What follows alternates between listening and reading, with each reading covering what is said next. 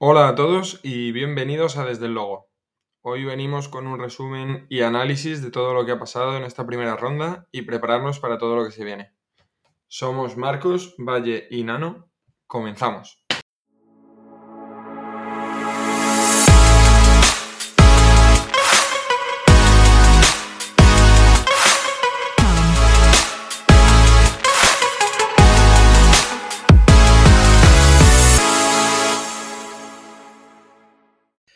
¡Ey! ¿Qué pasa? ¿Qué pasa, nano? ¡Hostia! Me, me ha llevado una hostia así gratuita en la intro que, joder. ¿Cómo Eh, estáis, chavales? Bien, bien. Ha Muy sido fresco. Un, un buen puente. un Muy buen fresquito como el rebujito. Joder. Ah, chaval. aquí el tío, claro, se va de fiestecita y no, y no se puede mantener al día. Es que, a ver, o sea, en fin, bueno, vamos con este primer eh, resumen de, de ronda, ¿no? De primera ronda encima. Quizás el más extenso, ¿no? Eh, Tenemos partidos de todo, tenemos cuatro por, Claro, por conferencia, hay mucho que hablar. son ocho hacerlo eliminatorias. fresquito y corto, ¿no? Como le gusta a. Claro.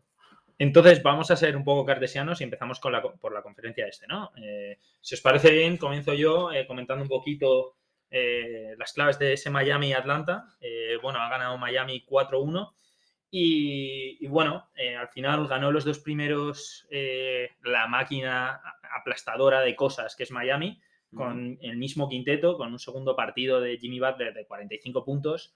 Eh, perdieron el tercer partido, eh, eh, quizás por un, un problema al adaptarse mm, a la lesión que sufrió Kyle Lowry y después eh, ganaron los dos últimos y bueno, sin, sin mucha cosa. Quizás ya se van con las manos, ya se van un poco con la cabeza alta, ¿no? Quizás con ese único partido. En vista a lo que se esperaba de esa eliminatoria, Sí, realmente yo creo que Atlanta, para lo que venían ofreciendo y el rival contra el que se enfrentaban, me parece que es, es lo que se esperaba y lo que, y lo que tenía que sacar. También he buceado un poco en, en las estadísticas y un poco en las claves de, de esta, de esta serie, ¿no?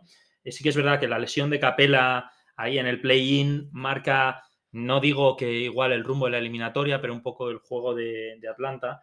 Y, y bueno, o sea, al final, eh, si comparas eh, el promedio de las estadísticas de cada uno de los equipos, también, eh, pues por puntos por partido, pues Miami tiene 109 frente a 97, 40 rebotes en total frente a 39,4, que ahí no está un poco la diferencia, ¿no?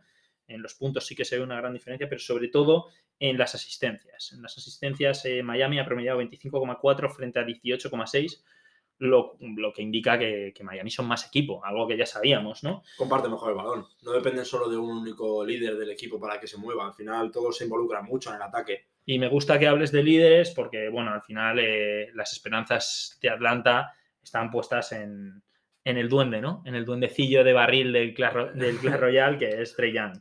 Eh, al final esto no son los Knicks. O sea, entonces, pues bueno, eh, estaban viendo un poquito también estadísticas de temporada regular y, y de estas series. Miami eh, ha ganado ha, ha ganado todos los partidos esta temporada contra Atlanta, excepto uno. Eh, una victoria en la que Trey Young mete 28 puntos, 7 rebotes, 3, 7 asistencias, 3 rebotes.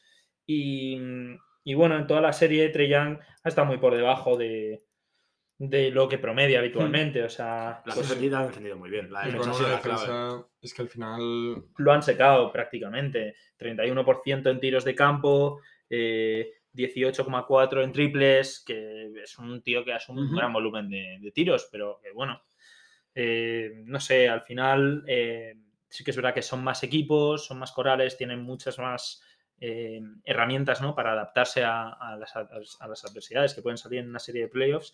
En este caso les costó una derrota, a mi modo de ver, en, en la serie, pero de repente pues cambiaron a, a Kyle Lowry por, por Gabe Vincent y les ha ido fenomenal. De hecho, para mí el jugador de la eliminatoria ha sido Jimmy Butler, que ha promediado 30,5 puntos, Es que 7,8 rebotes, 5,3 asistencias y ha jugado solo cuatro partidos. El último pues estaba ahí en la grada tomándose un café, o sea, uno de los estaba suyos. lesionado el cabrón. mm.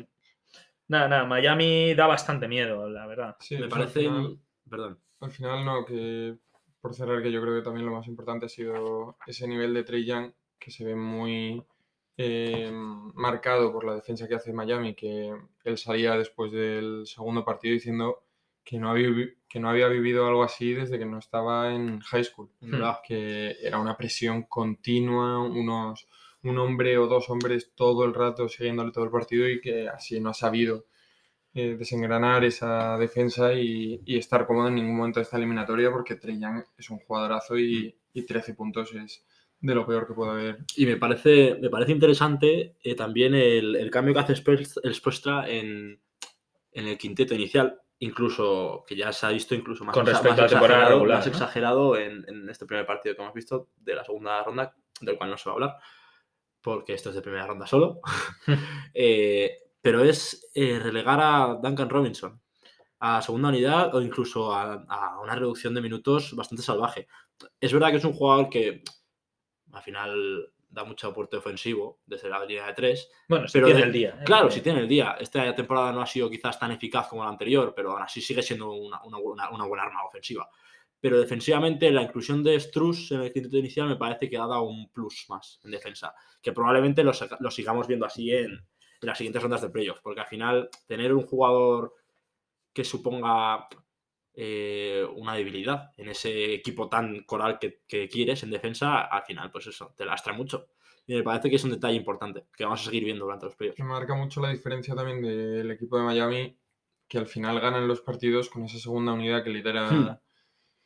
Que lidera Tyler Hero. Tyler Hero, Hmm. eh, y que al final él solo prácticamente hace más puntos que todo el resto del equipo Suele de, de la segunda unidad. Entonces, al final, si tienes esa oportunidad de tener a, a un jugadorazo en esos minutos contra defensores peores de lo que suele ser normalmente la primera unidad, pues es que se pone las botas. No, bueno, y que Atlanta tiene poco fondo de armario. Al final tienen que eh, completar un poco más allá de que Trey Young meta los triples y pues haga lo suyo con el pick and roll con Capella o John Collins y necesitan algo más. Sí que es verdad que el año pasado les dio, pero este año, pues bueno, eh, al final es eso, no son los Knicks y, y los han secado un poco. y consigue avanzar ahí Miami en esta primera eliminatoria y, y pasar con muy buenas sensaciones. Y podemos pasar a la siguiente eliminatoria, que igual no tiene esas Hmm. buenísimas sensaciones al ganador, que es la eliminatoria entre Philadelphia 76ers y Toronto Raptors. Que a ver, o sea, ese, ese, ese 3-0 con el que se plantan los, los Sixers, eh, como parece que todo indica, si no una escoba, por lo menos que la cosa va a ser bastante más fácil. Y se han tenido que ir hasta el sexto. Y contra unos Toronto Raptors que me parece también interesante ver cómo al final han sido lastrados por las lesiones. La lesión de Scotty Barnes eh, es verdad que vuelve ya en un, en un cuarto partido, pero es una lesión que afecta mucho porque defensivamente, y vamos, y en muchas facetas el juego aporta Sí. bastante. Aunque es verdad que una vez vuelve de la lesión, no hace tampoco unos porcentajes muy buenos, no, no, no supone una amenaza de tres ni lo más mínimo, por tanto permite al, al equipo de, lo de Filadelfia que le floten, ayudando en defensa. Pero me parece más importante aún la lesión de Van Vliet. Sí, sí, sí. Es que Van Esa lesión es vital. Claro, se va Van Vliet y eso es una- un aporte ofensivo que, que es que lo necesitas. O sea, si no lo tienes, va- te va mal. Y, y claro, esa lesión de Van Vliet va de la mano con el porcentaje en triples de, de Toronto. O sea, es un porcentaje de 29%.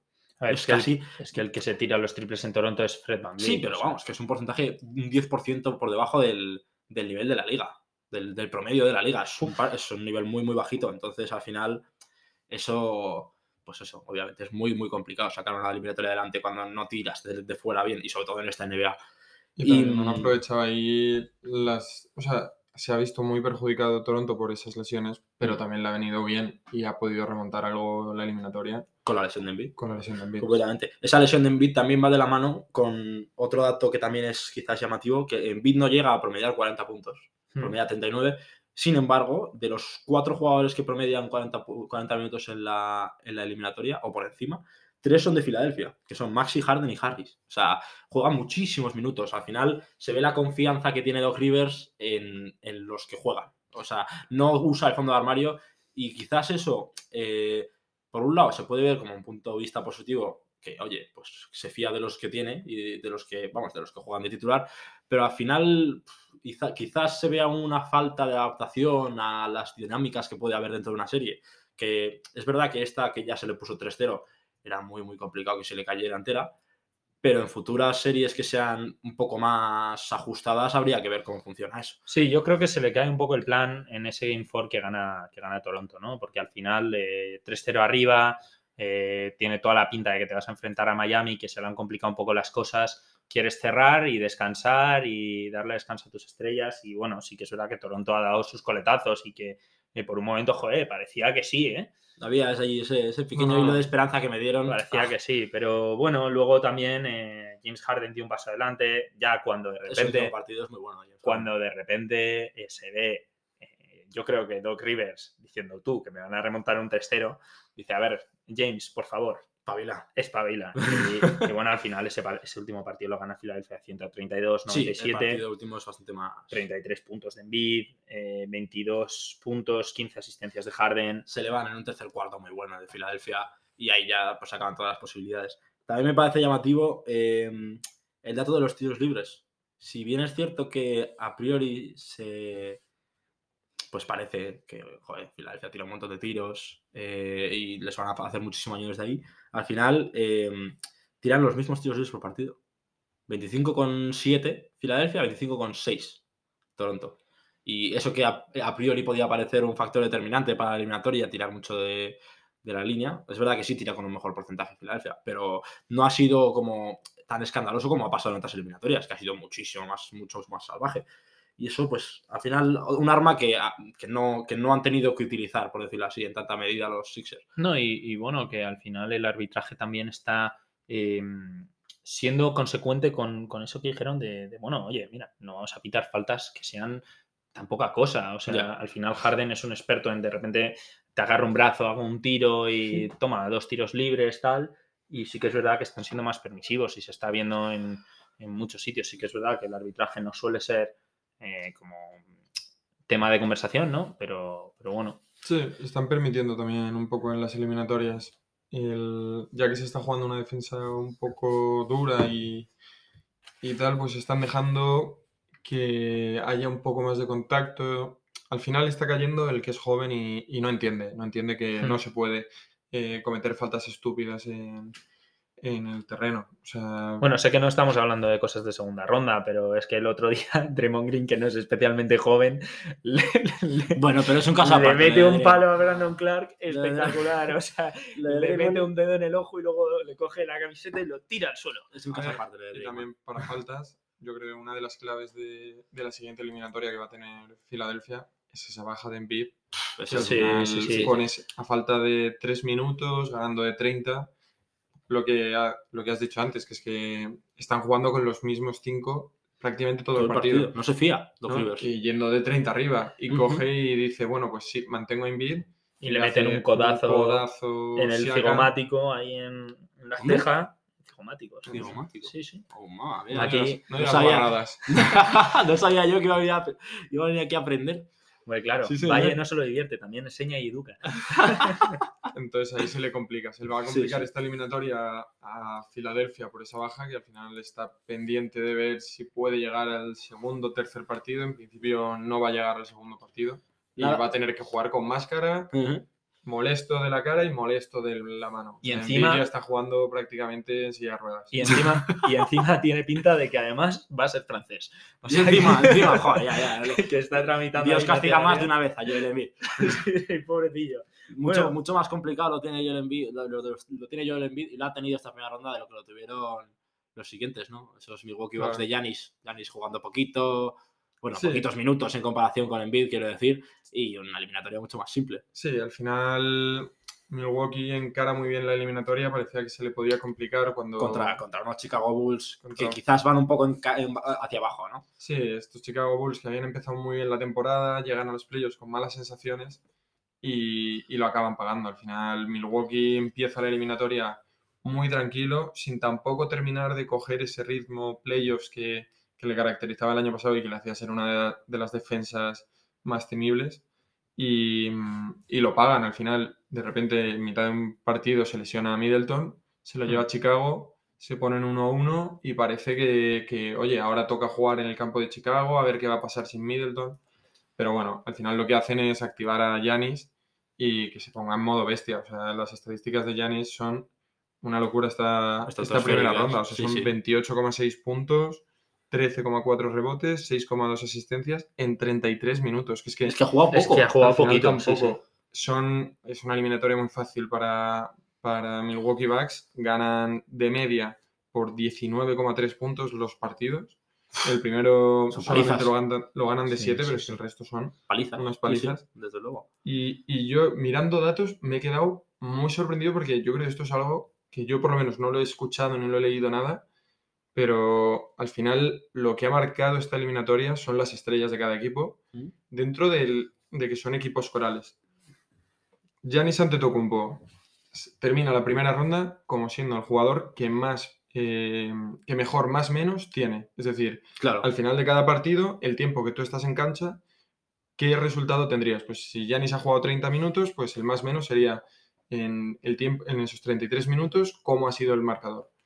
Pues Yanis es el primero, el que mejor más menos tiene, pero por el contrario, DeMar DeRozan tiene el peor más menos de la historia de playoffs. De ¿Qué la historia de playoffs Pero en su carrera, supongo. No, o de no, esta no, no. serie. ¿En una serie? en, en cualquier serie Dios. el peor más menos desde 1996, que es desde cuando se cogen los datos, Ah, tiene menos 371 Acumulado, tío. acumulado. El segundo peor eh, eran menos 288. Qué O barbaridad. sea, una locura que representa al final un poco este jugador que, que se le achaca mucho toda la vida, el que ha sido mal jugador de playoffs, que ha sido un muy Sí. buen jugador de temporada regular, pero que luego A ver, sí que es verdad que y- tiene ahí un partido muy malo que tira 14, 4 de, de 20 y no sé cuántos. O sea, y bueno.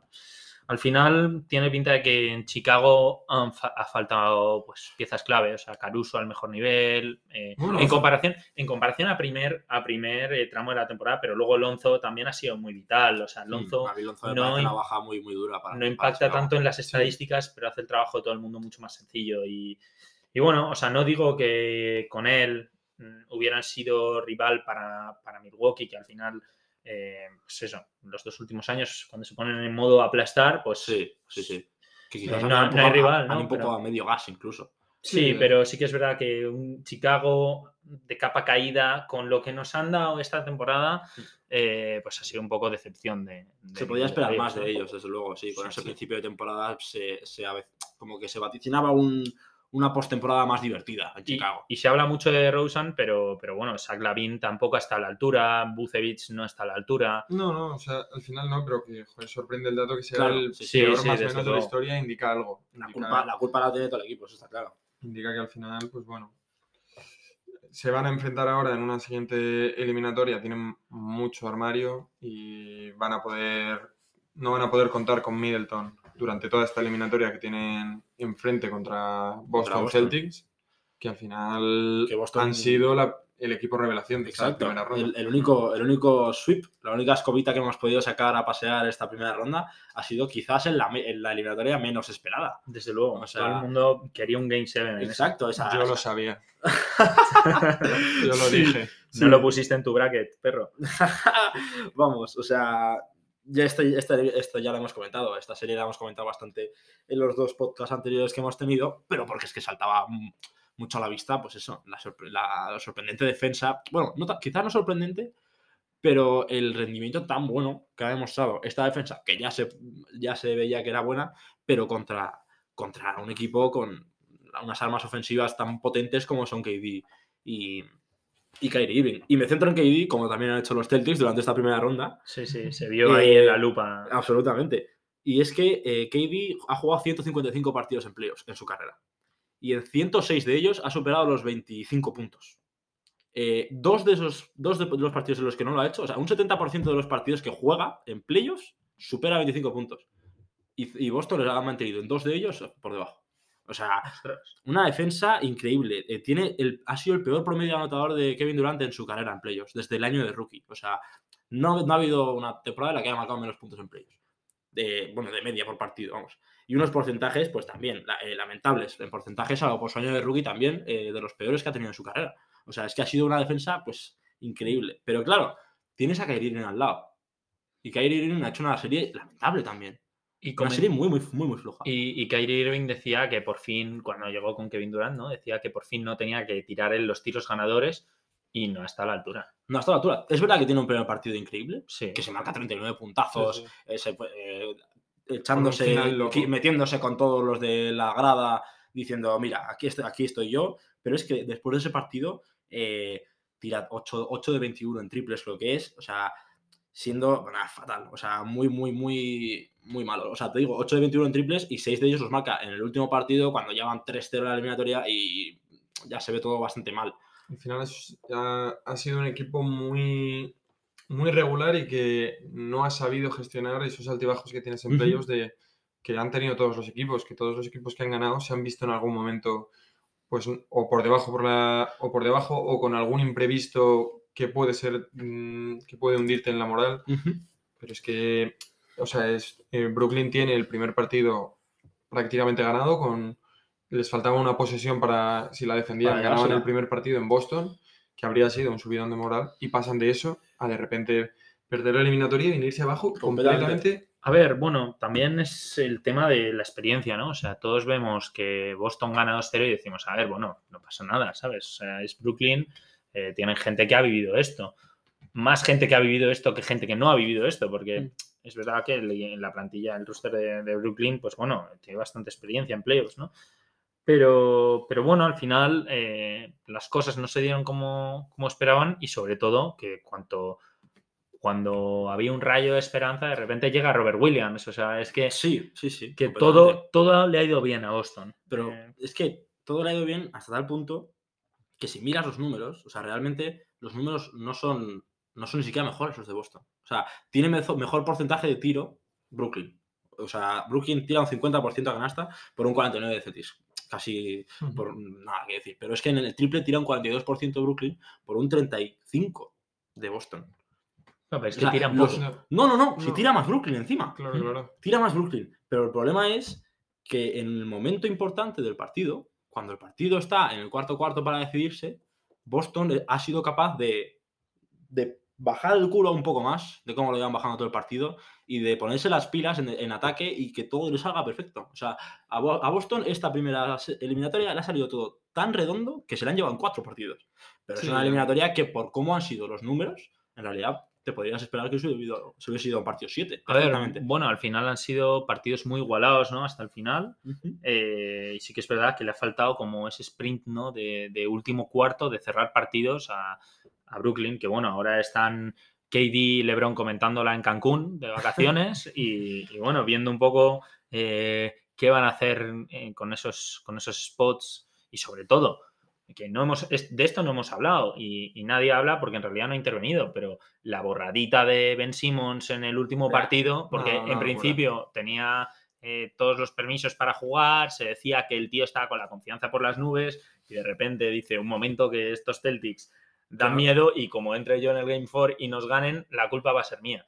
Y Mm. se hace caquita y dice, no, es que me duele la espalda otra vez y se borra. Sí, completamente. No sé, veremos si, si algún día volveremos a ver a, a ese Ben Simmons que, que era Era tan espectacular, que era un gran defensor, eh, no tan gran tirador, pero bueno, entrando a canasta era Una un bestia. animal y, y al final a ver si la temporada que viene eh, coge la confianza como para llegar a playoffs y, y no repetir un poco este outcome, ¿no? Porque al final ha sido muy decepcionante y ya van dos temporadas, la anterior con, con media pierna de Harden porque estaba lesionado y aún así forzó y, y no ha funcionado. Puede ser uno de los mayores fracasos de la historia, ese, ese Big Three. Eh, ver, más que, más fracaso, quizás se queda como hipotético, ¿no? Porque es que ni siquiera llegaron a jugar. Ya, nada. O sea, y- no se ha visto realmente cómo podían funcionar esos tres jugadores juntos. y eh, sobre todo en su máximo nivel. Mm. No sé, es muy difícil también, eh, esto lo he oído en algún lado, que no puedes hacer un, un equipo en una franquicia de la NBA como si fuera el 2K. Ya. Al final... Tienes que equilibrarlo todo un poco. Claro, más, o sea, claro. mira, mira Miami. O sea, Miami no tiene eh, grandes estrellas. A ver, al final también es qué estrellas has elegido, porque, joder, al final el equipo de Miami, el Big Three que tenía con LeBron, Ya. Wade y Chris Bosh, joder, ese equipo al final trituró y ganó dos finales Sí, de sí. cuatro. Claro. Esto también te digo que mm, a ver cómo le viene a Boston, que esta eliminatoria parece solo han recibido halagos, solo han recibido y no es lo mismo. Y no es lo mismo este equipo de Brooklyn, que como has dicho, encima tampoco es que hayan ganado los partidos por 40 puntos, es que los partidos se han ganado por 6, por 5. Sí, Y llegando al final muy apurado, a ver qué tal les va contra Milwaukee, porque igual se llevan otro sweep. Es un equipo mucho más físico. De momento no les va muy bien. De repente, de momento no. De momento la primera. De momento Yanis Pero bueno. ha hecho lo que ha querido. Pero un- em, es, llama la atención, así para cerrar ya Este, este. este, este y, me- y relacionarlo incluso con el oeste, es que al final los, los equipos que han pasado la ronda son los equipos que tenían que pasar la ronda, a priori, por, el, Por la por, el- temporada por la regular. temporada regular. sí. O sea, Sí, sí, no sé si esto. has- ¿Cuánto tiempo lleva siendo así de temporadas? Yo creo que. No sé si había Hacía pasado. mucho. Hacía mucho que no pasaba que todos, que los cuatro primeros eran los cuatro que pasaban. O sea, Porque- no ha habido ni un upset. Porque encima ha pasado también en el, en el oeste. Exacto, exacto. Con es, el esa primer, es el primer partido que tenemos entre. Primero entre y octavo. Phoenix Phoenix y bueno, primero y décimo, para ser exacto Sí. en realidad, pero sí, primero y octavo. Ha estado mucho más entretenida. Octavo, octavo que se mucho más, sí, desde luego. Está, ha estado mucho más entretenida de lo que de lo que se podía imaginar. Yo la verdad es que para eso tenía la escoba, la escoba ya sacada desde el día uno y la he tenido que guardar porque no había polvo por ahí. Sí, sí, la verdad es que, bueno, ha sido una eliminatoria con, con muchas dinámicas, ¿no? Mm. Yo he mirado muchos, muchos datos para, para esta eliminatoria porque al final, joder, es que ha dejado muchos highlights. O sea, eh, principalmente, bueno, la, la lesión de Booker, al final eh, la eliminatoria la gana Phoenix 4-2, eh, gana el primer partido Phoenix, después gana eh, pues, Pelicans con, con la lesión de Booker y hasta el último partido de la serie no vuelve Booker y ahí, pues bueno, el tercer partido lo gana Phoenix, eh, el cuarto partido lo ganan Pelicans otra vez, el quinto lo gana Phoenix y el sexto lo gana Phoenix, eh, con un partido perfecto para cerrar. Eh, Precioso, ¿eh? eh, partido perfecto a nivel de porcentajes de, de Chris Paul, Es que ha una, sido guinda, es una guinda en el pastel de la serie eh, Sí, sí, estupendo. Sin duda es el- 14 de es el 14. jugador de clave de la eliminatoria con un 100% de acierto en tiros de campo, triples y tiros libres. eh, 33-5-8 y, y bueno, eh, la verdad es que ha sido espectacular. O sea, luego también eh, a mí me, me ha llamado la atención eh, pues, el tema de que no fuera un sweep. Porque, bueno, o sea, los Pelicans a priori estaban bastante abajo. Luego eh, me ha venido una pregunta a la cabeza haciendo el análisis de este, de este partido, ¿no? Que es qué impacto eh, ha tenido José Alvarado en las, en las eh, victorias ante Phoenix. Porque al final sí que se ha hablado de que el tío es muy pesado, de que, bueno, eh, le ha hecho la vida imposible a Chris Paul y tal. Y Bueno, todo, todo lo imposible que se puede. sí, sobre todo... Es Chris Paul, quiero decir, o sea, Sí. No, no ha sido un, un caso como lo que ha pasado con Trey Young en Miami. Claro, quiero decir, o sea, Pero al final, bueno, me he centrado un poco en, en las stats de. de. De de- no, de, de Chris Paul Ah. en turnovers. em, y en las derrotas ha tenido los mismos turnovers que en las victorias. Mm, Lo cual es curioso, porque, bueno, al final, claro, Alvarado está, guarda, está eh, defendiendo a este tío en tramos largos de partido, ¿no? Y entonces eh, mola ver cómo tiene una progresión Alvarado de venirse arriba eh, en- cuando la situación está más pendiente de él, ¿no? De que de repente pues empieza a molestar mucho a Chris Paul. Hay un tramo que, que a Chris Paul sí que le cuesta con este tío en cancha. Sí, la saca un poco de Sí, sus casillas. Pero bueno, verdad. al final. Sí, obviamente es Chris Paul, pero bueno, que, que, joder, que es un tío que es un undrafted, que, Sí, que, sí, bueno, o sea, o sea, oye, va a ser un jugador que, al menos y que Mm. se ha ganado el cariño de todo el mundo. Pero al final esta eliminatoria es que en el momento en el que Booker se, se va, es como que los Pelicans se vienen arriba y dicen, ostras, que podemos, que podemos vernos con esta y vemos una versión superstar.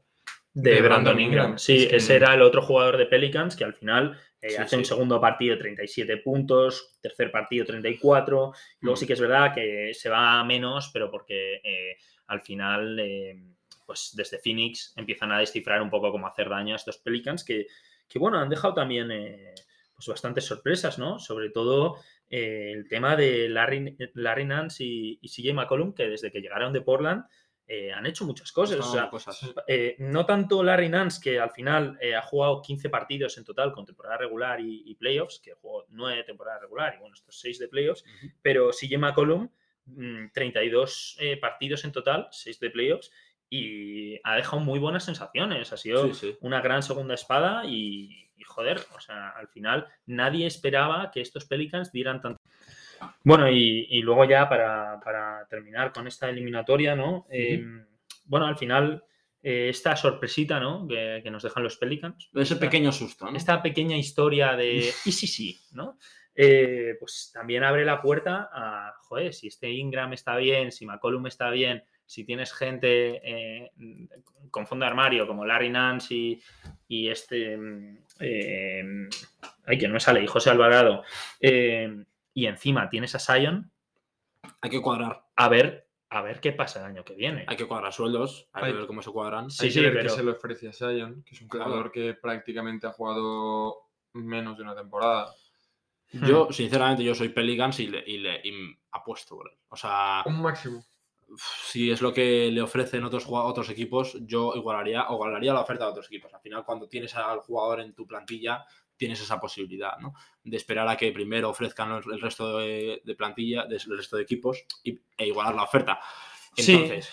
eh, yo personalmente a Sion, lo poco que se le ha visto en la NBA, eh, cumplía incluso con las expectativas que se tenían de él. A ver, tenía... Que eran bastante locas. Sí, pero... Ha jugado muy poco. Es verdad que ha jugado muy poco y arrastra un tema cosa, complicado. Alguna cosa tienes que hacer, un contrato como el de Embiid, asociado al número de partidos que juegas, sí. algo así, de alguna manera te tienes que cubrir porque ofrecer un máximo es que ya lo hemos visto.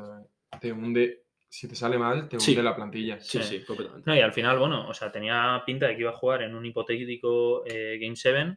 Bueno, eso, eso es lo que decía él. Sí, hombre, se puede. Y, Ben. Simmons iba a jugar en el, en el Pero último partido, estado- pero bueno, habría sido muy épico. habría sido increíble. O sea, Un de repente 3-3 y de repente. aparece Sion ahí Sí. pisando cabezas. Pues bueno, igual habría estado bien ver cómo, cómo gestionaba eso en eh, Phoenix. Pero bueno, al final se ha dado y, y ahora pues en Phoenix pasar- hay lío, ¿no? O sea, tienen ahí a Dallas.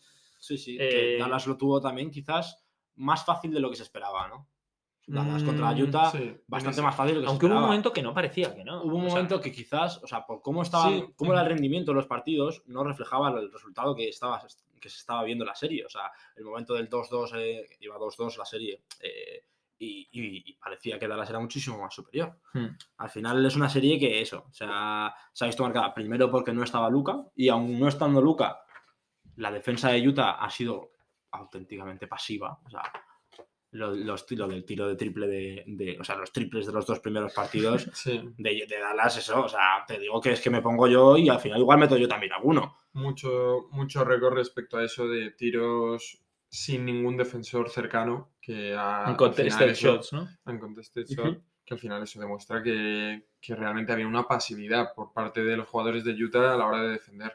Completamente. De hecho, o sea, es que me parece que el, el hecho de que vuelva Luca activa más defensivamente a los Utah Jazz de lo que estaban en los primeros partidos. O sea, los primeros partidos no sé qué planteamiento tenían, eh, si se les descuadró todo por el hecho de que no estuviera la principal estrella de Dallas, eh, pero no había soluciones de ningún tipo a, Branson y a Dinwiddie. O sea, quiero decir que tampoco te estoy hablando de una superestrella, de alguien que pueda all-star, ni siquiera, no. Es que son jugadores que, bueno, pues oye, tienen partidos buenos, pero es que Branson de repente parecía Michael Jordan.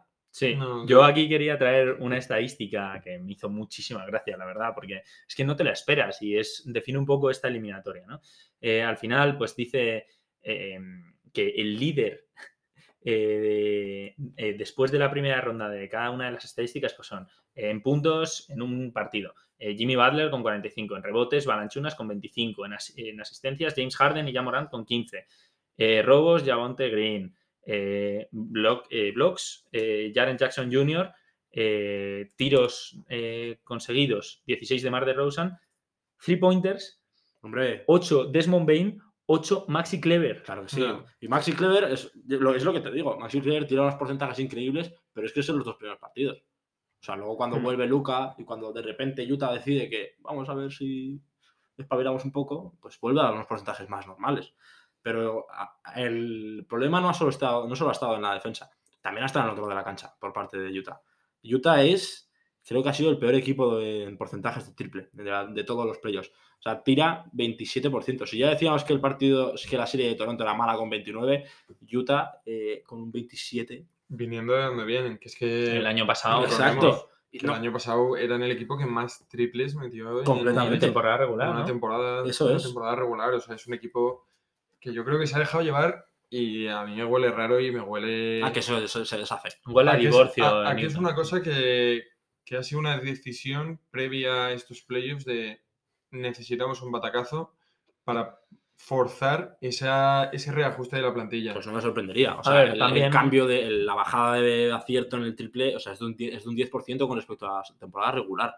Hmm. Un 10%. O sea, ya no te digo con respecto a la liga, te digo con respecto a lo que estabas haciendo hace dos semanas. ¿sabes? Sí, muchas veces, eh, bueno, mm, al final yo creo que el fracaso en playoffs del año pasado eh, debió doler porque mm, sí que apuntaba que era su momento, ¿no? Después de esa grandísima temporada regular, que era como que todo funcionaba, que tenían las ideas claras, que tal, y eh, pues al final ha sentado mal, ¿no? La resaca de, de ese batacazo, pues, pues al final ha hecho que eh, se acentúen dinámicas como el divorcio clarísimo de, de Donovan Mitchell y Embiid, que, que bueno, todo apunta a que eso, Gobert, perdón.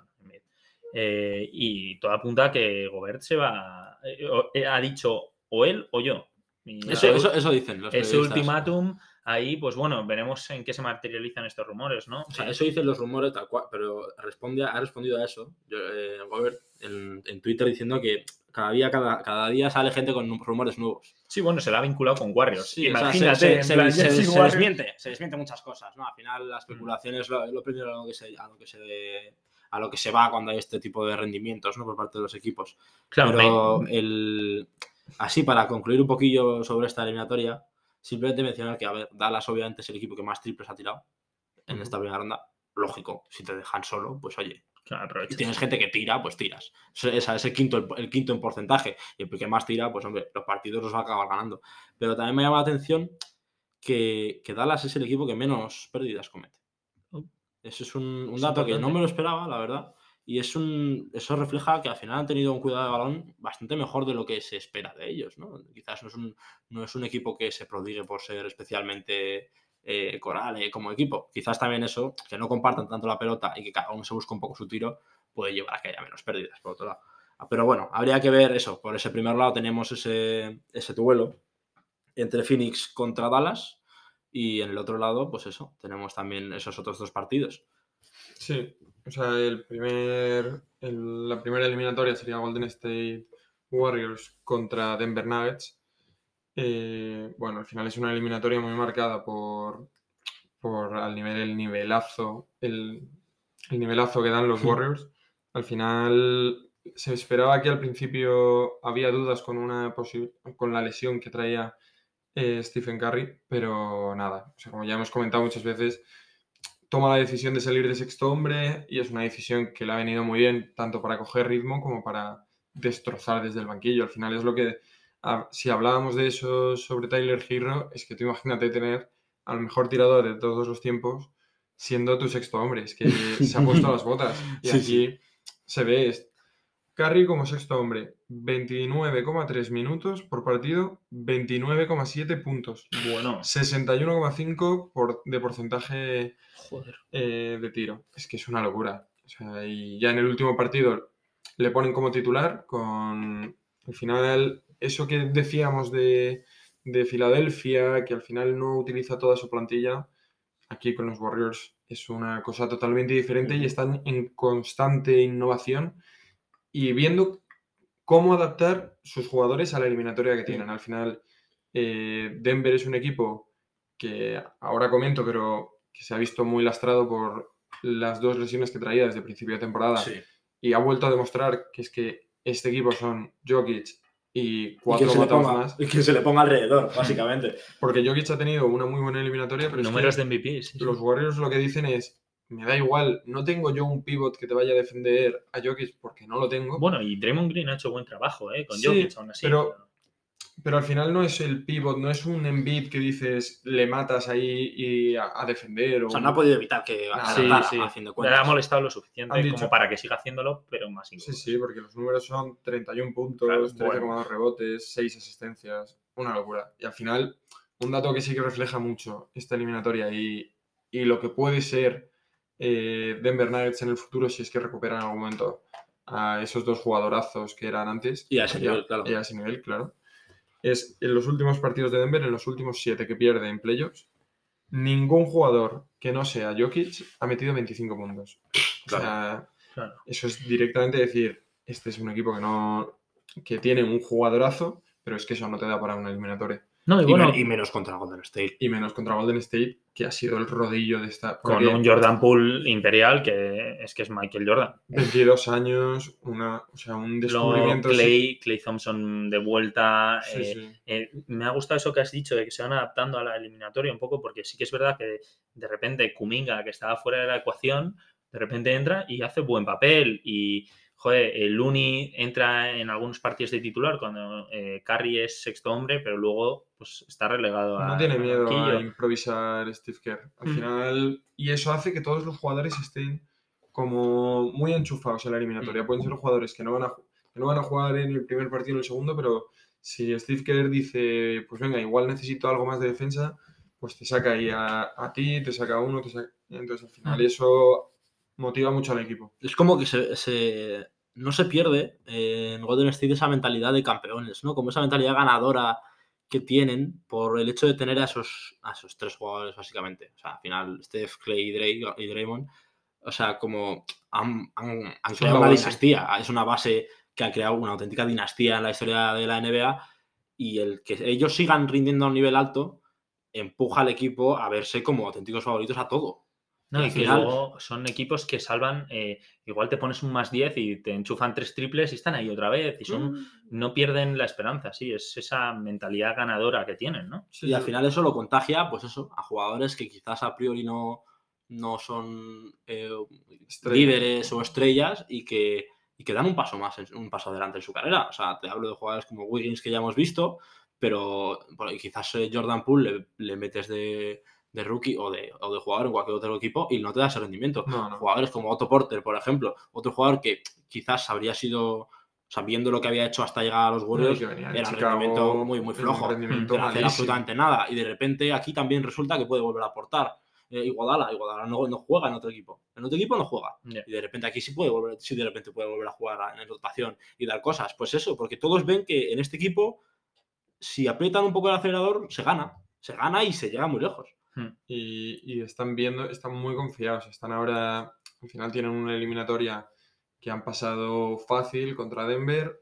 Ahora tienen una eliminatoria a priori en la que son favoritos contra Memphis Grizzlies y a ver hasta dónde llegan estos Golden State Warriors que, Sí, bueno, van a- o sea, son claros candidatos al título del Sí, oeste. sí, apuntan alto. al final, eh, bueno, sí, eh, al final eh, se enfrentan a Memphis, que, que ganó la eliminatoria contra, Minef- contra Minnesota, pero, pero bueno, yo ya para terminar, eh, Jordan Poole, lleguen a donde lleguen los Warriors, va a llegar final de temporada y va a decir, hola, Sí, Give me hombre. my money. quiero mi dinero, que yo también meto triples como Steph. Tal, y bueno, joder, a ver qué, a ver cómo hacen eso. Eh, va a ser un problema en las oficinas, que bendito problema también, tener que darle dinero a un jugador como, como Jordan Poole. Eh, bueno, eh, como comentábamos, los Golden State Warriors se enfrentan a Memphis Grizzlies, capitaneados por un Jamorant que eh, para mí se ha consolidado como una gran estrella de la liga en esta eliminatoria, no tanto a nivel de números, sino a nivel de números global, sino a nivel de clutch. Al final, eh, Jamorant en el cuarto cuarto promedia eh, 7,2 puntos Ujú. en unos Memphis Grizzlies que han tenido un, un repertorio de anotación mucho más coral. Sí que es verdad que se hablaba de que no estaba igualando como los registros de, de los playoffs anteriores, ¿no? que promedia 30 puntos por partido, pero es que en esta eliminatoria Memphis ha tenido muchos más recursos. O sea, al final el máximo anotador de, de Memphis ha sido eh, Desmond Bain. A mí me parece el, a mí me parece el mejor jugador de, de Memphis esta eliminatoria, Desmond Bain. Me parece que demuestra una personalidad y una capacidad de anotar, eh, de, de- de una velocidad para tirar el triple, para moverse sin balón y con balón, que, me, que hace muy difícil defenderle. O sea, Hmm. para mí es el número uno ofensivamente estos playoffs de los Memphis. Sí, eh, al final también está ahí eh, Brandon Clark, Mm.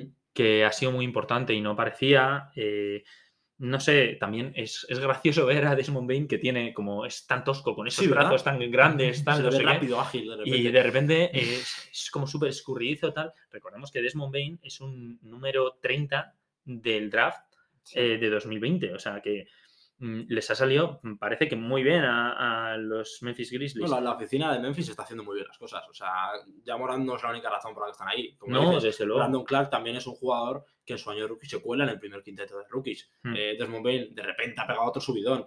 La- eh, Jaren Jackson es otro jugador que a priori, o sea, sí es verdad que tiene que solucionar ese problema quizás de faltas, pero, pero se le ven unas, un potencial ofensivo también bastante interesante. Y Sí. por ahí, por ahí va a ir, ¿no? Eh, bueno, al final la eliminatoria ha sido un poco como el rendimiento de Jaren Jackson Jr., que al final el primer partido lo gana Minnesota, después gana dos Memphis del tirón, el tercero, eh, el cuarto lo gana Minnesota otra vez y luego eh, cierran la eliminatoria eh, los Grizzlies, no sin un espectáculo para mí de, de mates, triples y momentos muy, muy increíbles, muy espectaculares. eh, en el clutch de, de Ja Morant, que al Sí, final sí. sí que es verdad que ha tenido eh, pues, eh, momentos, tú, ha tenido un par de partidos en los que pues igual la defensa se centra más sobre él o no está tan acertado, pero la gestión de los tiempos y, y demás, para mí, como que la ha consolidado como que no solo es un anotador, sino que también es una estrella que, que entiende a qué se juega, ¿no? Mm. Y, y bueno, eh, también hay que hablar mm, por parte de Memphis de Dylan Brooks, que ha tenido malos porcentajes de tiro. Sí que es verdad que no es un anotador, pero, pero bueno, al final eh, el año pasado sí que demostró un rendimiento mucho mayor. Sí que es verdad que sigue siendo igual de pesado en defensa y demás, pero bueno, eh, un 37% en tiros de campo y triples, que ha metido alguno, pero... pff. Y, y mal Jaren Jackson Jr., que acabó pocos partidos por Acá, faltas. Sí, le expulsaron un par de ellos. Eh, muy quejica, como que el mundo estaba en su contra. También es verdad que todo esto está causado por eh, unos Minnesota Timberwolves que eh, al final eh, pues, no han tenido todo de su parte, ¿no? O sea, em, tiene pinta de que, o sea, han jugado bien, pero huele a, a vientos de cambio en, en Mm. Minnesota. Yo no lo veo así. Yo diría que, por ejemplo, no sé si es la sensación que es un poco raro que al final el que ha perdido la eliminatoria sale mejor, porque al final de estos, o sea, nadie esperaba que Minnesota ganara esta eliminatoria. De hecho, Han aprendido, han cogido experiencia, han tenido un papel mejor del que se le esperaba, pero en cambio, el que ha ganado la eliminatoria, Memphis, yo me iría con muchas dudas. O sea, al final, sí. la manera en la que han ganado los partidos no me parece la que tenga que ser en un partido, en una eliminatoria de playoffs,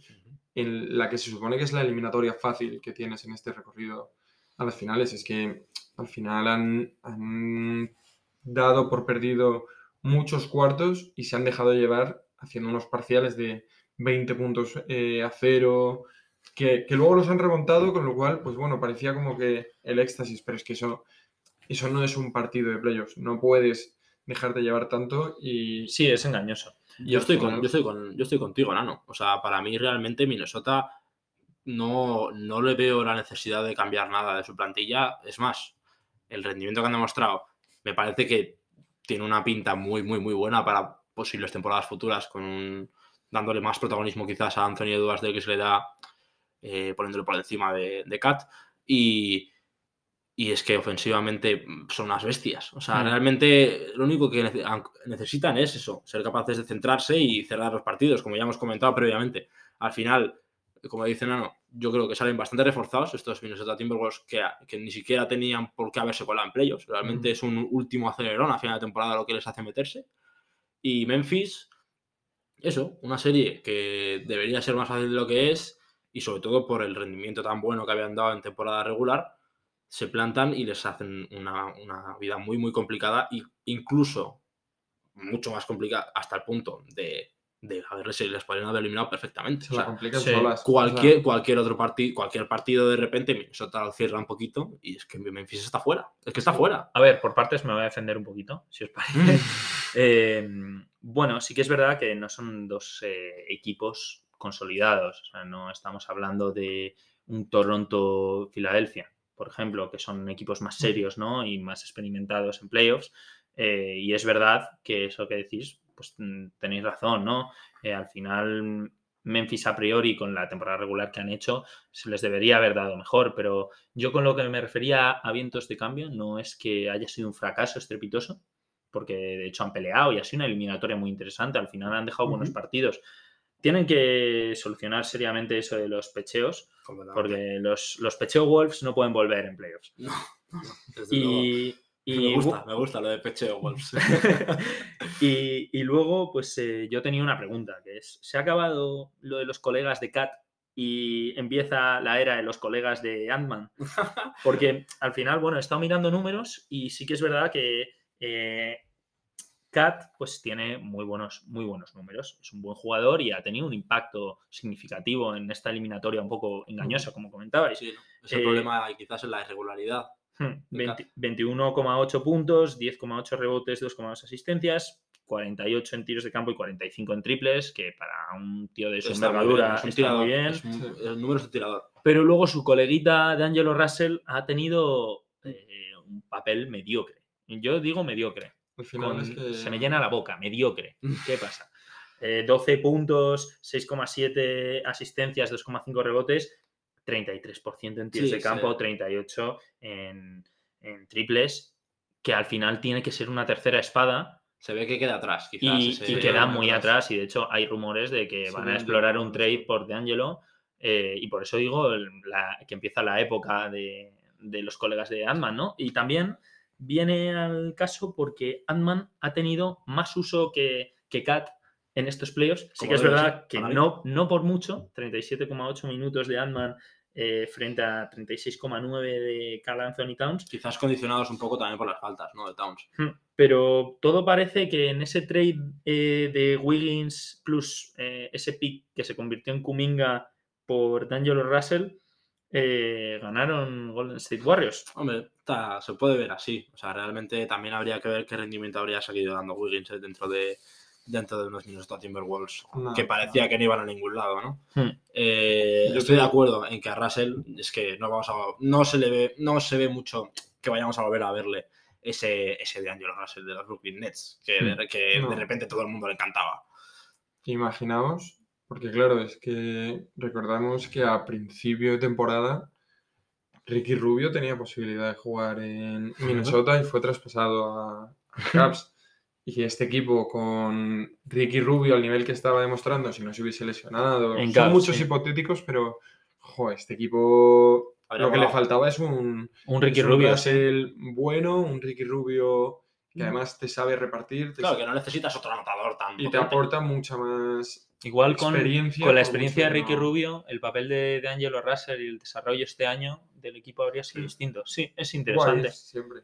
Pero Ahora, bueno, Terminamos ahora con una. Un, un pequeño predict. Un pequeño Sí, ¿no? predict. al, al final, eh, bueno, con esto, esto finaliza el análisis eh, un poco de primera ronda y nos quedamos en segunda ronda, que ya ha terminado el primer partido. Sabemos que vamos un poco tarde, pero lo hemos hecho con el primer partido de cada eliminatoria eh, terminado. Así que, Toda bueno, aposta, toda aposta. Todo cuadrado, perfecto. primer partido os lo tiro y me respondéis así un poco por sensaciones. Y digo yo después el mío.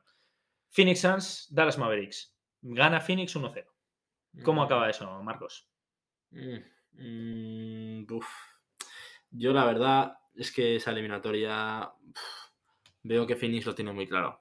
Eh, no voy a sacar la escoba porque, porque ya esa- ese sustillo de, parece, ese 44 sustillo de los de Doncic, o Pelicans. sea, Sí, sí, y Doncic parece que está loquísimo y tiene pinta de que quiere seguir estándolo.